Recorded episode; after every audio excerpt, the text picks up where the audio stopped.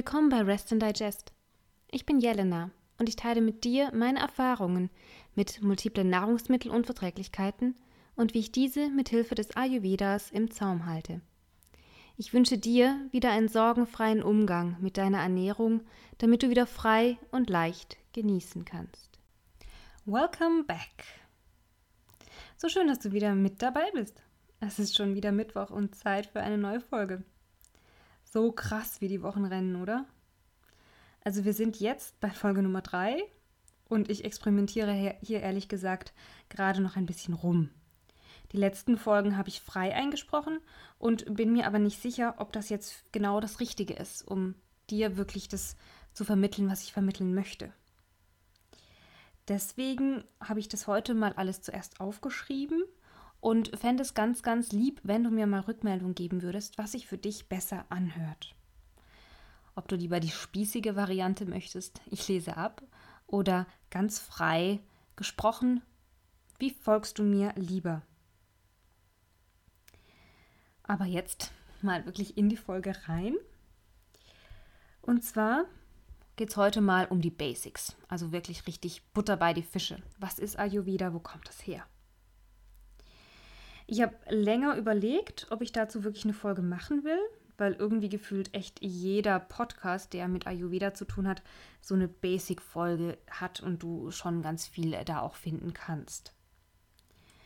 Aber falls du jetzt diesen Podcast wegen deiner Nahrungsmittelunverträglichkeiten hörst und deshalb mit dem Ayurveda noch nicht so vertraut bist, ist es einfach wichtig für dich, dass du für alles, was da irgendwie mal noch kommt, auch ein gewisses Hintergrundwissen hast. Und deswegen fangen wir doch einfach mal damit an. Die Basics. Also Ayurveda ist so in etwa 3000 Jahre alt und eine sogenannte Erfahrungswissenschaft. Das heißt, alles, was im Ayurveda auch empfohlen wird, kommt daher, dass die Menschen die Natur beobachtet und dann aus der was abgeleitet haben. Und zwar das abgeleitet, was für den Menschen gut ist. Ich glaube, dass der Ayurveda gerade auch so eine Resonanz im Moment erfährt oder ja sogar so einen Hype, weil es eben gerade um dieses Zurückbesinnen auf die Natur geht, also zu dem, was wir sind.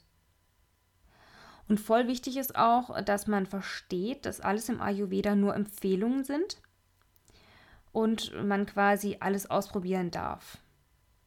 Ob man jetzt diesem Rat folgt oder das für sich anpasst oder alles ganz anders macht, ist einem komplett frei überlassen. Also es gibt gar keine Zwänge. Und wenn du jetzt schon die erste Folge zu meiner Geschichte gehört hast, dann weißt du auch, wie viele Ernährungstabellen ich für mich in der Vergangenheit so ausprobiert habe, beziehungsweise an welche ich mich da so wirklich auch strikt gehalten habe. Und irgendwie finde ich gerade das so schön am Ayurveda. Das nimmt den Druck raus. Den Druck aus diesem ganzen Ernährungsthema. Was ist jetzt gerade wieder en vogue? Was ist richtig? Was ist falsch?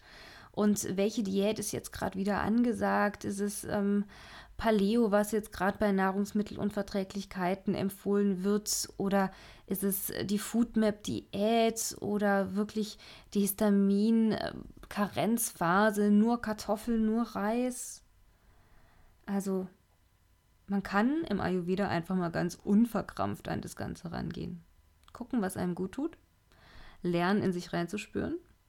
Und das ist eigentlich der Schlüssel. Und so einfach, so simpel. Und jetzt diese Empfehlungen, die orientieren sich immer an sogenannten Doshas. Das hast du vielleicht schon mal irgendwo aufgeschnappt, dieses Wort. Und von diesen Doshas gibt es drei Stück, nämlich Vata, Pitta und Kapha. Und Dosha bedeutet übersetzt so viel wie Bioenergie. Das heißt, jedes Lebewesen, das existiert, setzt sich aus diesen drei Energien in einem ganz speziellen Verhältnis zusammen. Und dadurch entsteht quasi ein ganz individueller Fingerabdruck. So, dass diese Doshas sich eben auch selbst nochmal aus Elementen zusammensetzen, weil wir sind ja in der Elementenlehre und zwar aus fünf Stück. Und es sind Luft, Wasser, Feuer, Erde und Raum oder Äther nennt man das auch. Und Vata besteht aus Raum und Luft, Pitta aus Feuer und Wasser und Kapha aus Erde und Wasser. Jetzt wird es ein bisschen komplizierter. Wie erkenne ich jetzt, was so ein Dosha ist, beziehungsweise welches Dosha ich bin? Also es ist so, dass du eigentlich diesen individuellen Fingerabdruck hast und da verändert sich auch nicht. Aber durch unsere Lebensweise, Stress, Ernährung, Sorgen, Ängste, Schlafmangel, Rauchen oder insgesamt schlechten Gewohnheiten kann jetzt diese Grundkonstitution gestört werden. Und wenn das so ist, dann entsteht nach ayurvedischer Lehre eine Krankheit. Der Gedanke ist also, immer so nah an dieser Grundkonstitution dran zu sein wie nur möglich. Und wie schafft man das jetzt?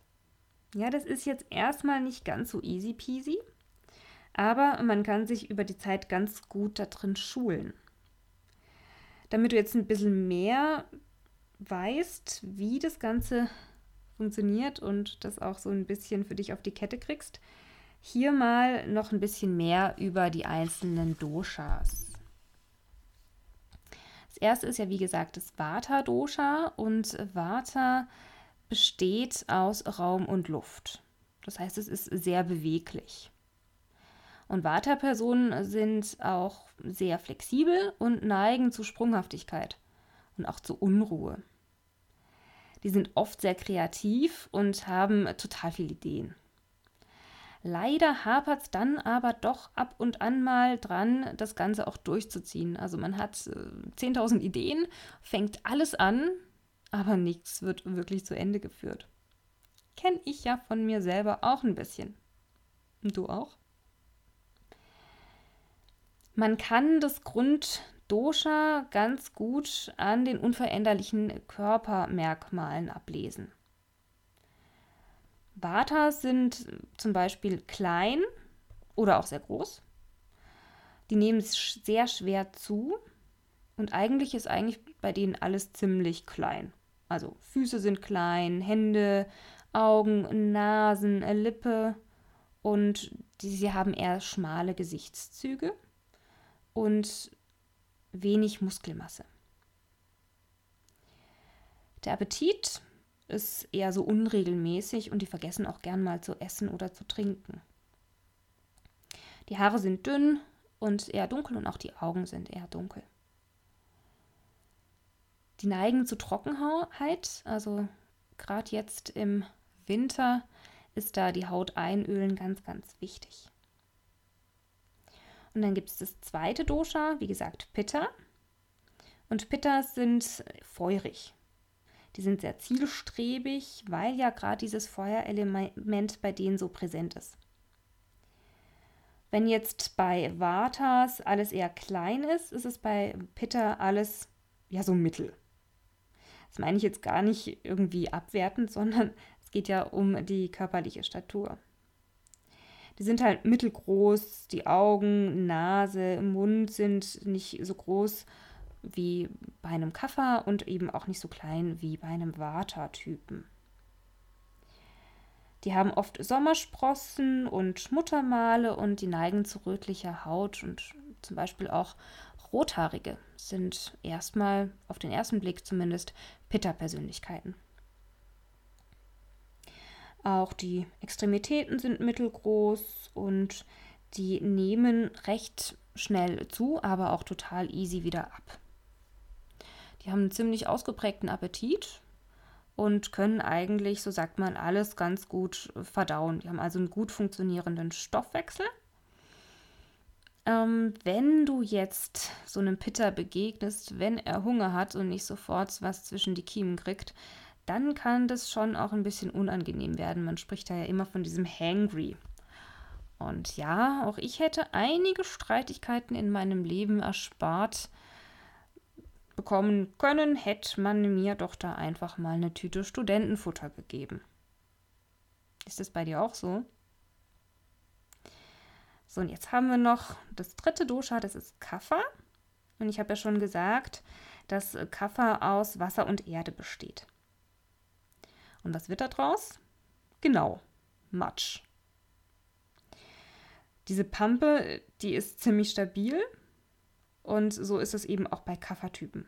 Die sind total geerdet und ruhig und ausgeglichen. Die bringt nichts so wirklich aus der Ruhe und die sind auch 100% verlässlich.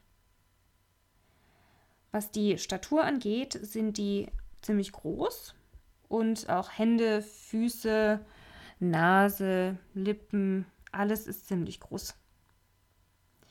Und Kaffers haben einen trägen Stoffwechsel und die nehmen dadurch auch echt leicht zu.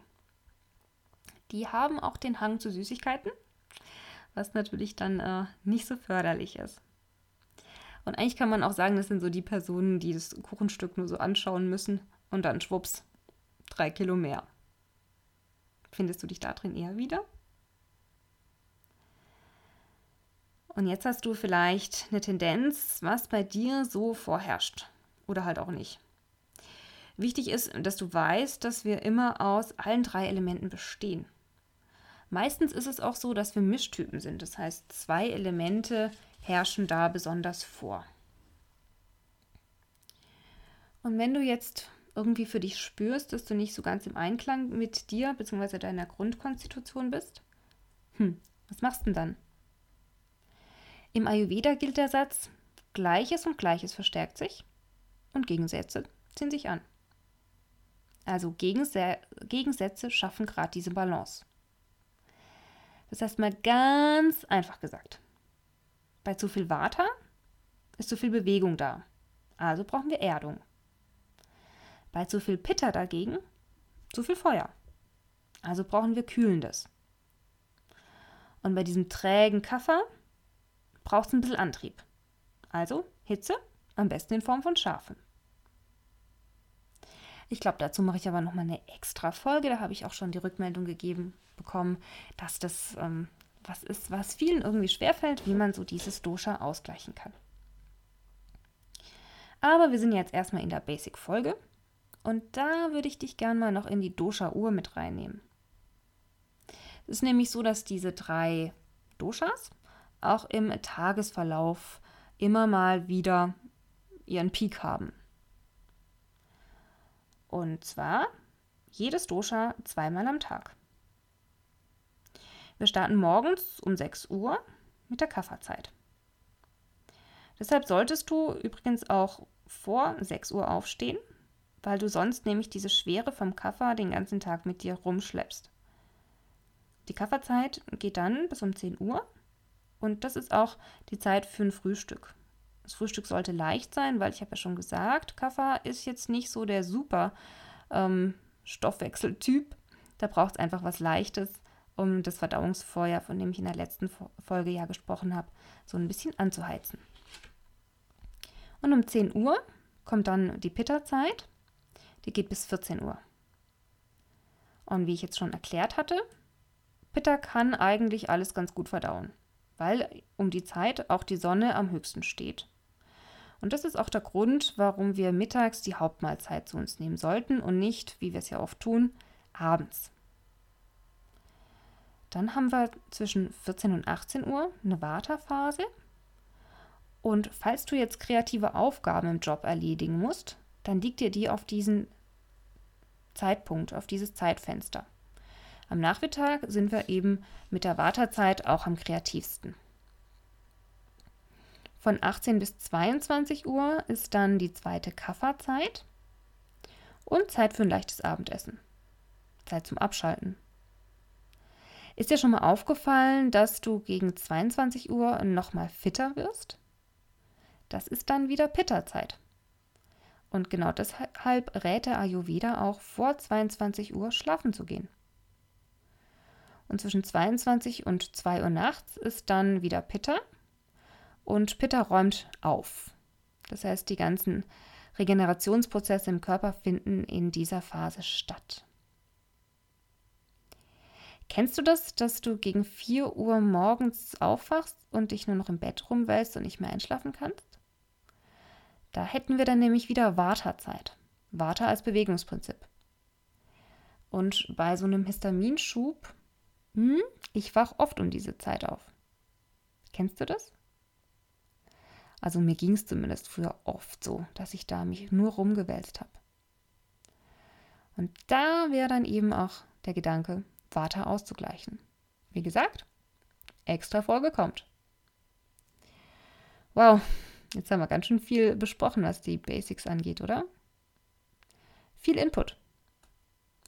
Wenn du das Ganze jetzt nochmal nachlesen willst, weil es dir einfach noch mal ein bisschen zu viel war, dann schau auf meiner Seite vorbei. Ich packe dir das in die Show Notes. Ich habe da auch mal einen Blogbeitrag drüber geschrieben und dann kannst du noch mal für dich ein bisschen was nachlesen. Ja, wenn du jetzt noch Fragen hast, schreib mir gerne. Wie immer, entweder auf dem Blog oder bei Instagram.